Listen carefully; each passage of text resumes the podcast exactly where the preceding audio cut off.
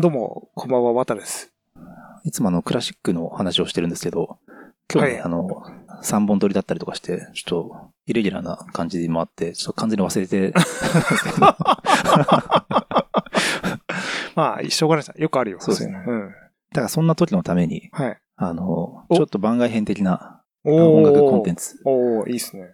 なんか YouTube で、なんか、音ネタで面白いことやってる人がいたんで、うんうん。その人のやつを最近よく見てて、その YouTube の紹介を持って今回の音楽コーナーにしようかなって。ああ、いや、いいんじゃないですか。はいまあ、そういうね、会があっても。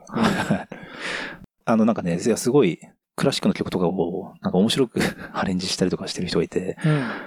えっとね、松崎国夫さんっていうのかな。あのね、めちゃめちゃ個人名です。えっと、エリーゼ、エリーゼとかのためにっていう曲が。おおすごい。あの、かあれだね、解像度が。確かにエリーゼとかのためにだなって思って面白いなと思って、はいはいはいちょっと流しますよ。で、あの、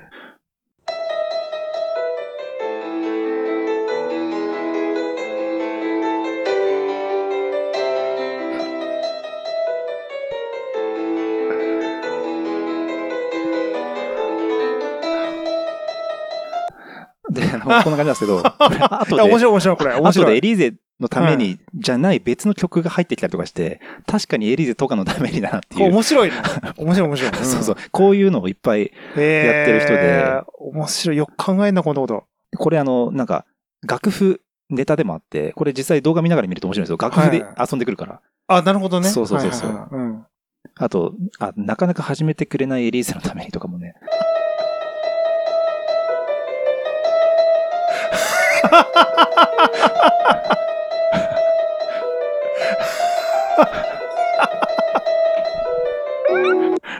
面白いですよね。めっちゃ面白いですね、これ。面白いね、これね。そうそう。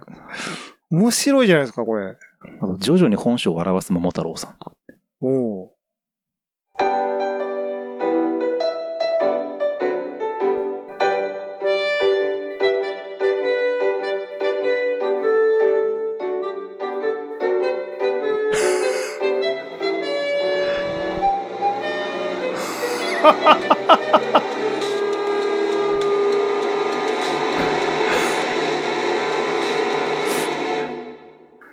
ね面白いですね。いや、すごいなと思って、こういうの。いや、いや、面白いですね。でもこういうのって本当に音うん楽、この人めちゃめちゃ音楽し、まあ、あの、うんマジでなんか演奏とかもすごい人っぽいんですけど、本当に音楽を熟知してないとできない芸当いや、ネタだからそうだよね。なんか、こうあアレンジのね、この気の利いたアレンジをするとかさ、うん。音楽理論とかも本当に熟知してないとできないから、すこういうのすごいやっっすね。ぱ知的なネタだなって。インテリですね、確かにね。そうそうそういや、でもすごいね。うんなんかそうそ、本当テ、テレビで普通に放送してほしいぐらいな、なんか、それぐらいのクそうそうそうオリティのやつこれ、ですもんね。なんかコメント欄見てても、早くこのチャンネル世間に見つかれよみたいな、そういう、はいはいはい。いや、そうです。多分、うん結構メジャーデビューできると思うんですよ。うんまだ今1.2万人とかか。まあでも、うん、すごいっすね。そうそう。まあこれあの他にもめちゃめちゃ面白いやついっぱいあるから、はいはいはい。そ特に音楽理論とか、うん音楽記号とか、そういうの詳しい人はより楽しめる。ああ、そうね。映像としてもね。うんなるほど。うん。あの、フェルマータっていう音楽記号あるんですけど、あれ、はいあれを無視して弾いたら、フェルマータが怒って、あの、ついてくるとか、あ マニアック。ので、ちょっとあの、チャンネル貼っとくんで、よかったら。ありがとうございます。なんかいつもといいですね。思考が違う感じではいはいはね。いいと思いました。うんはい。ってことでね。えー、いや、今日は、うんうんいや、なんか、ちょっと前にあの、はいチャット GPT に関してはい結構熱く喋。った回があったんですよ。うん今すごいですから、チャットうん。GPT。まあ、すごいっすよ。もう、なんかもう、いいや、なんか、なんかこの半年でこんな世の中変わっちゃうのかっていうぐらい、なんか見えてる景色が変わり変わってきてますよね。ね。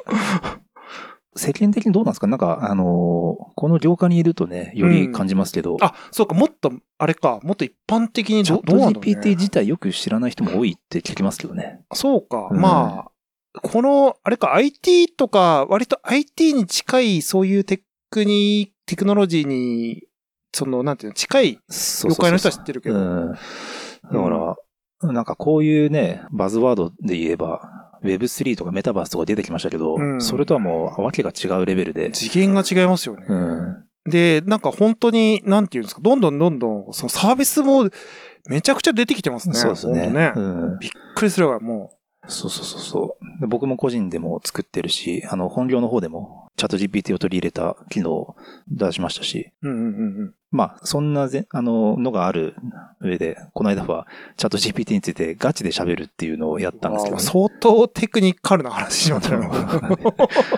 お蔵入りにな ったんで。まあちょっとね、そうそうちょっと収録がうまくいかなかったんですね。うん。なんで今日はまあちょっと、チャット GPT を使って、僕らのコンテンツ、エピソードを作ってみようかなっていう試み。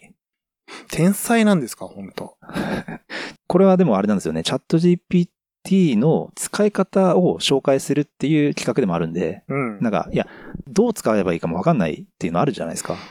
きあのね、結構、知ってるけど、しね使い方わかんない人多いんだよね。そうそう。で、ん多くの人が多分その、チャット GPT ってどんなもんかなって言って、やってみて、なんかいろいろ聞いてみると思うんですよね。何々について教えてとか。うんそうすると、そういう聞き方しちゃうと、当然なんか当たり障りのない、しょうもない答えが返ってくるんですよね。うんうんそれで、あ全然ダメだなってなっちゃって、うんうん。言ってもこんなもんかってなっちゃう 人も多いと思うんで。うんうんだけど、使い方がそれって間違ってるっていうことなんでね。うんうん。チャット GPT の。うん。よく言うのが、ガーベージイン、ガーベージアウトっていうの。ゴミを入れたらゴミしか出てこないああ、っていうはいはいはい。ことなんで、うん今質問次第うん。なんですよね。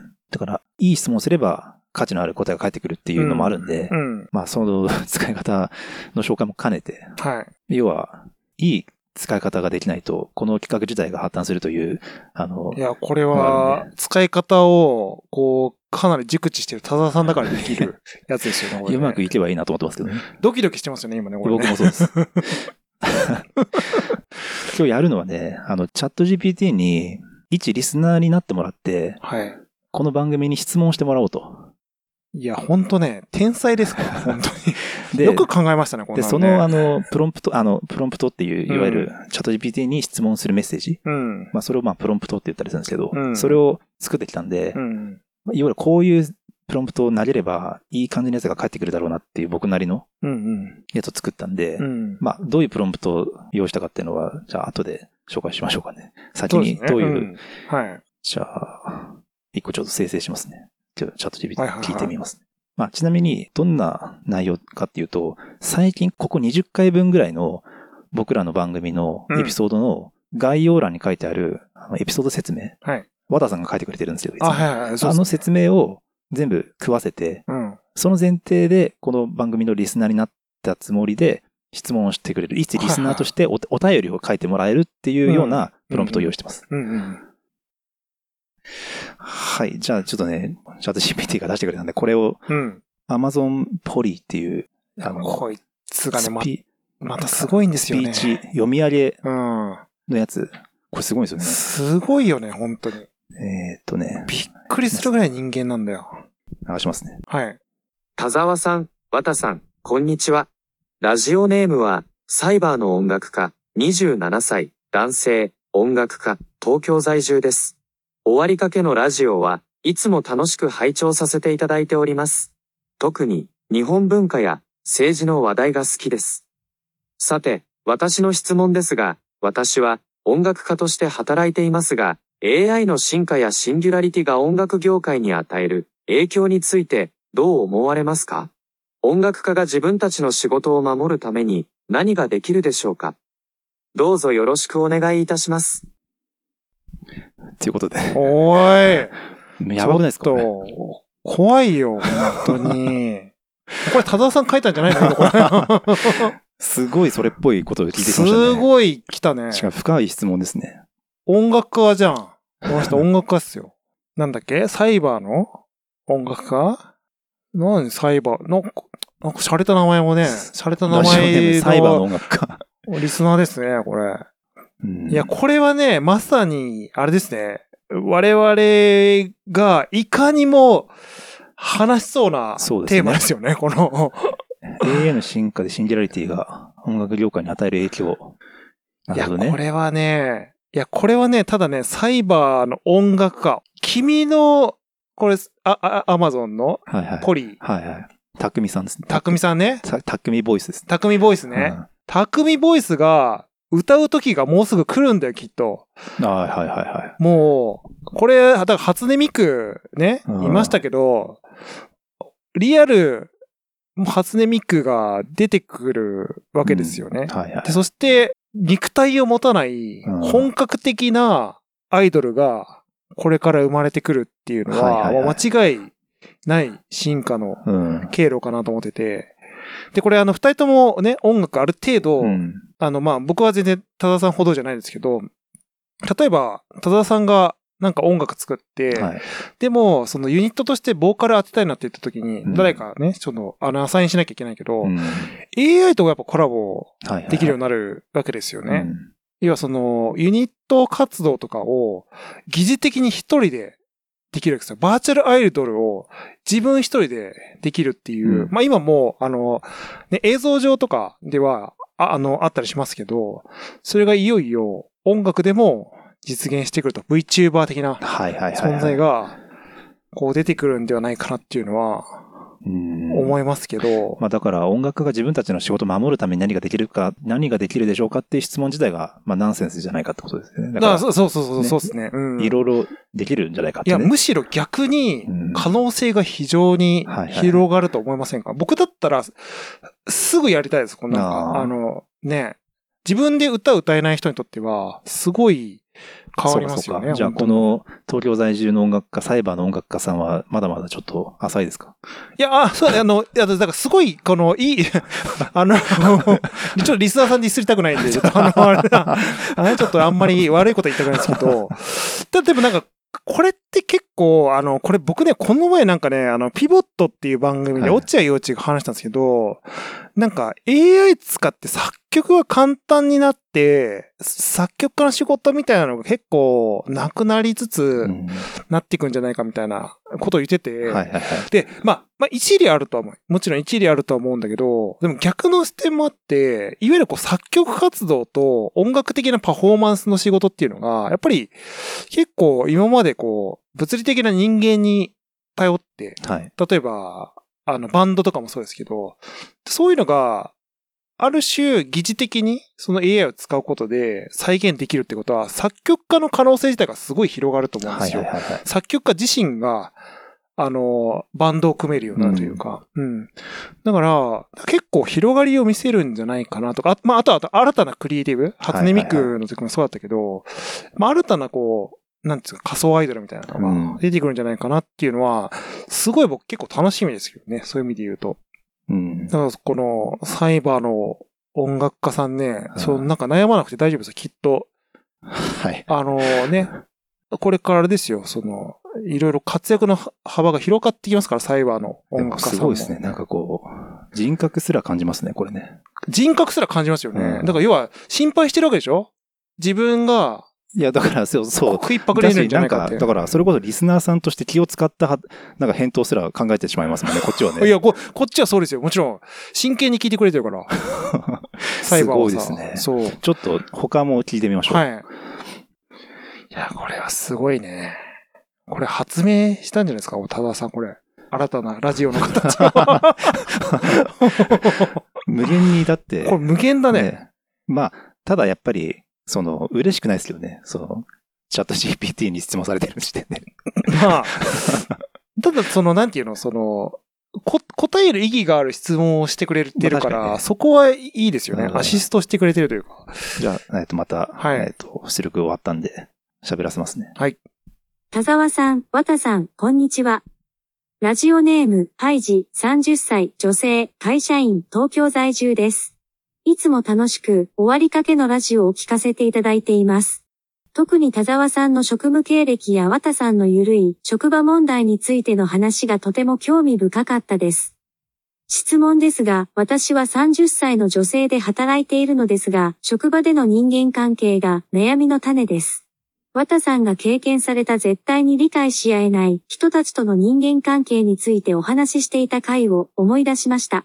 どのようにして悩みながらも職場でうまく人間関係を築いていくべきだと思いますか？よろしくお願いします。ハイジ。ってことでした。あ、えっ、とね、ハイさんありがとうございます。お便りいただいて。いや、すごいですよね、これ。これはね、悩悩みながらも職場でうまくいく人間関係を築いていくべきだと思いますかね。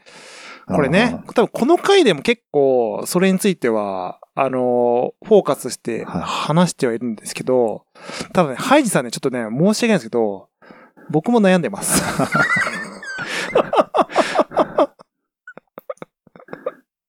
そうですよこれね、、答えがね、ちょっとうまく出せないんですけど、悩みながらも、うんそうねな悩むべきかどうかを悩んでますね、私はね。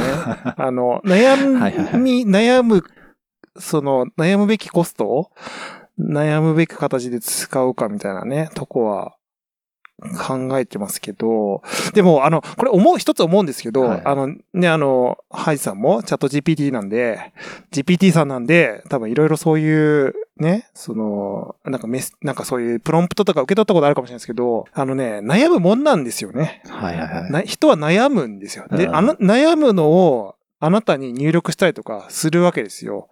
で、この悩む行為自体が、やっぱ結果結論として人間はやっぱ向き合っていかなきゃいけない行動で、悩むこと自体をちゃんとプロセスとして受け止めて研鑽していくっていうのは、やっぱ人間のその与えられた機能だと思うんですよね。うんこう、いや、あの、GPT さんは悩むかも、ハイジさんはね、悩むかどうか知らないですけど、人間はやっぱり悩んでなんぼはい。なんで、やっぱ人間関係悩まない時代なんてもう来ないと思うんですよ。本当に。うん。もう、それはどんなに AI が進化しても、人間関係だけは悩み続ける世の中なんじゃないかなって。思ったりするわけなんですけど、田沢先生はどう思いますいや、でも、ちょっとすいませんね。なんか僕、不思議な気持ちですわ、今の感じ。そうですね。なんかちょっと複雑な表情してましたもんね。いや、だから僕はどっちかというと、その、はい。渡さんも真摯にこのアウトプットに対して答えてる。いや、それはそうですよ。で僕はチャット GPT が、やっぱり、一切、だから AI が生成した、このね、お便りに、っていうのと、なんか不思議な感覚で、なんか話半分ですね。僕あれ？ちょっと気持ち、魂乗せて、魂乗せてちょっと。いや、なんか、やってましょうよ感覚を感じますね、これは。いや、これだってすごいいい質問じゃないですか？いや本当ですよねこれなんか、いや、そうなんですよ。悩、なん悩みながらやっていくべきかどうかって、やっぱすごい最大の問いだと思うんですよね。だから、いや、なんか、いや、だからそれね、あの理想的には悩まなくていいじゃんって言いたいんですけど、結構突っ込んでくるんで、ぐいぐはいはい真に迫ったことを実は言ってるんで、はいはいはい。答えずにいられなくなりますよね。これだから、僕は僕で、こういう質問を引き出すプロンプトを作れて満足してるって感じです。もうちゃんと僕と今対話してる質そうそうそう問ね、投げかけてますからね。うんいや、すごいですね。いや、よく聞いてますね、このハイジだかは。ら、んそう、僕なんかこの質問させるプロンプトの工夫としては、まず自分で最初に、その年齢とか、あの、性別とか職業を言って、その設定を自分の質問に反映させるようにか言ってるんですよ。あ、なるほどね。そう。そうすると、そのプロプロファイルに沿った質問をしてくれるんで、うんうんそこがいい感じの、その、要素になってるのかなっていうふうな、うん。なるほど、なるほ思っど。てますね。いや、だからね、その、嬉しいですね。熱心なリスナーがいる 感じに 見えましたよ、僕には。その、ね悲しさもあり、嬉しさもあり。うんちゃんと答えてくれましたねいや、ちゃんと渡答えてね、いくれますね。うん。いや、だから、はい。ね。ちょっと今もう一個作りはい。ました。あ、あ、本当ですか？はい。でもまあ、今回はね、ちょっとその、試しに、チャット GPT が生成したっていううん。こと含めての、ちょっと今回のエピソードになりますけど、そうですね。ちゃんとこれをエピソードにしていくっていうのはありなのかもしれないですね。いや、これ今後ね、これやっていきましょう。なんか僕らとしてもその突っ込みどころとして、あ、その視点で話せるんだみたいなのもある、ありますもんあね、。そうそうそうそう。で、なんかね、あの、ある意味、こう、木をてらってないところもあって、うんすごいストレートなんですよ、質問が。そうですね。で、芯を食ってるんで、やっぱりうん、なんかね、答えなきゃなって思いますよね。そうですよね。じゃあもう一個作ったんで、じゃあこれ。うん田沢さん、綿さん、こんにちは。ラジオネームは、アキラ、33歳、男性、システムエンジニア、東京在住です。いつも、終わりかけのラジオを楽しく聞いています。さて、私がどうしても聞きたかった質問は、田沢さんのエンジニア経験に関連しています。私もエンジニアですが、この業界の変化の速さについていくのが大変です。そこで質問です。田沢さんは、技術の進化に対応するために、どのようなスキルアップ方法や学びの継続方法をお勧めしますか？お忙しい中京宿ですが、ご回答いただけると嬉しいです。これからも素晴らしい番組をお願いします。はい。すごいですね。なんか、ね、すごいなんか、やっぱり丁寧な、ね、お便りですね。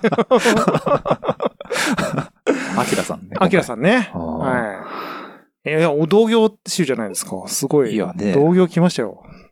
いやー、こでも、すごいですね。ね。でも本当に、あの、実在しそうだからすすごいです。さっきからね、質問がね。そうなんですよね。これは、実際に、その、リスナーさんから来る質問に、たいなんか、もう比べても、うんかなりリアルなリアルです質よね。問ですよね。本当に。こういう質問来ますもんね、たまにね。うん。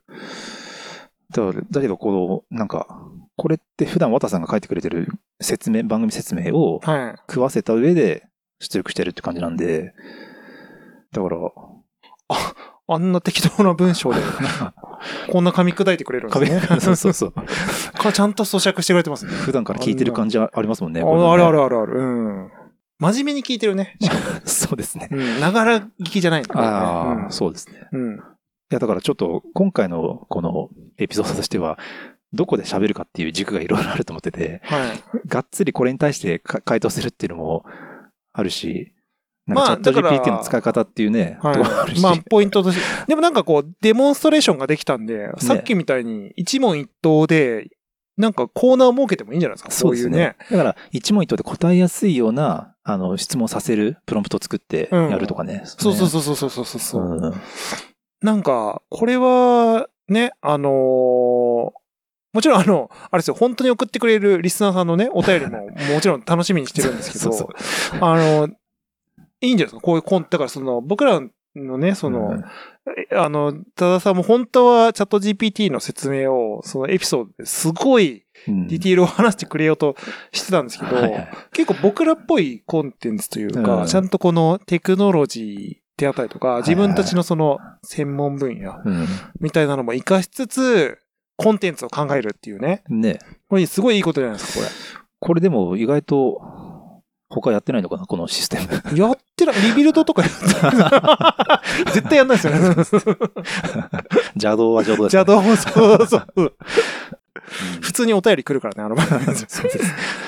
や、だからう、んいいんじゃないですか？こういう、なんて言うんでしょうね。新しいコンセプトですよね。こういう、なんて言うんだろう。そうですその、すごい非人間的なようで、実はうん人間的な行動なのかも。じゃあこういうなんか、機械確かにね。的なものとどういうふうに接していくかみたいな。やっぱり僕がやっぱり AI、今これからね、すごいいろんなところで活用されていくと思うんですけど、うん僕がその AI の活用の仕方として大事にしたいのは、今まさにこの使い方みたいな感じで、うんその本来僕らが、そのなんていうんですかね、は、あ話せるポテンシャルに関して、それを引き出してくれるっていう役割うんなわけじゃないですか。アシスタントしてくれる、ね。そうそうそう。だから結局僕らの、その、まあ、良さなりを、うんより、この AI のアシストによって出るんであれば、すごいいい使い方だなって。思うんで逆に AI にコンテンツを作らせるっていうのは僕はちょっと人間として間違った方向かなと思ってて、ね、AI に引き出してもらうっていうか、うん。うん、確かにね。うん。うん。まあ、僕ら、さっきも言ってたけど、僕らにね、気づ、僕ら気づけてないポイントみたいなね、うん僕ら自身には多分、あるのかもしれないんそうですねね。そこら辺はね、活用したいですよね、確かにね。いや、あとあれね、あのーポリーね、これ、ポリめっちゃすごいっすね。すごいですね。うん。マジでナチュラルだね。その、田沢さん、綿さんの言い方超ナチュラルでしたね。な、な、ナチュラルだ。そうそうそうそうそう。なんかしかも、やっぱり滑舌もいいからさ、すごい育ちがいい人で性格良さそうな感じ性格良さそうだよ。なんか、ね、なんか、目黒区に住んでそうだね。え、すごい、あ、育ちいいよ、多分。うん。いや、だからね、だから、うんこれ、だも、もっとバリエーションも今後増えていくでしょうしね。これ、すすごいっすよね。やそうなんですよね。まあ、今回はね、こういうお便りっていう形で、うん。チャット GPT をね、使ってみましたけど、あの、考えようによってはね、いろいろもっと番組を楽しくするのそうですね。があるかもしれないですね。うん。確かに。まあ多分チャット GPT にこう何かをこう質問なりを出力させて、ふむふむって言って答えるっていうケースはあると思うんですけど、読み上げさせてそれも一緒に流すっていうのは、あの、画期的かもしれないですいや、相当斬新だと思いますよ。うん。だから、まあ、その、なんて言うんだろう。逆に言うと、僕らも僕らでね、アキラに質問して、はいはいアキラどう思う？はいはいっていうはい。ね。なんか、コールレスポンスも、アキラと、アキラと、あハイジと、ー 4P、サイバーの音楽家。サイバーの音楽家もいる。名前がリアルですよね。この、そうですねラジオネームね。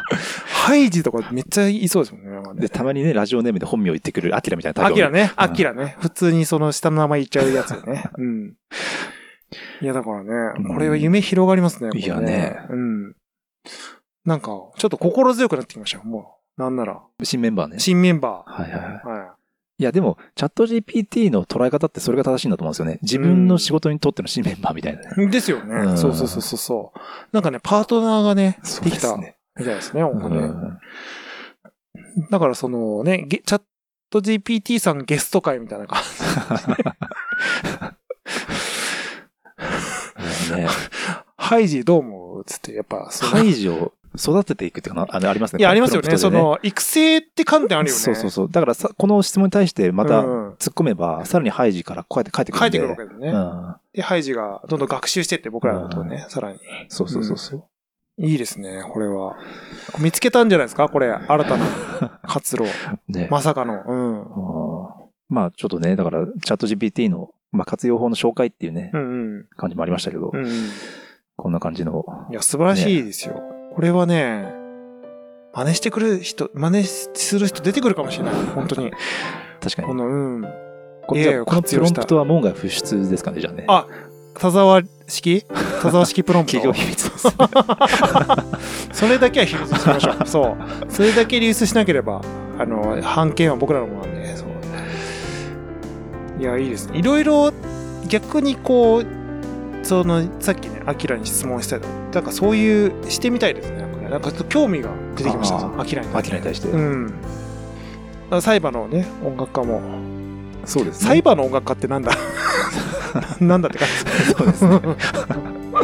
なんか、サイバーの音楽家、なんか、日本語あんま知らない外国人がつけた日本語の名前みたいなのあるんですよ。ぽいね。あの、愛の不時着でも、あの、トマト栽培者みたいな。あれね、あの、変な日本語のゲームプレイヤーね。あったね。あんな感じしますよね。確かに確かに。うん。いやー、いいですね。うん。いや、ちょっとなんか実験的な感じになってきましたね。このね、ねこの番組もなんかうん、こういうテックを使ってね。そうですねんこれちょっとね、アイディア、僕らもまた引き続き考えて、ちょっといろいろ企画していきましょうよ。まあ、そうですね。活用した。大喜利みたいなもんですからね。ですよね、うん。そう。だからねこれ結構ね面白いコンテンツがもしかすると出てきますよ。こういう、うん。こういう活用しながら、いろいろね展開していくっていう。ねね。まあ、そんな感じでね。今日ちょっといつもと趣向の違った企画ではい。面白かったです、うんまたねあきら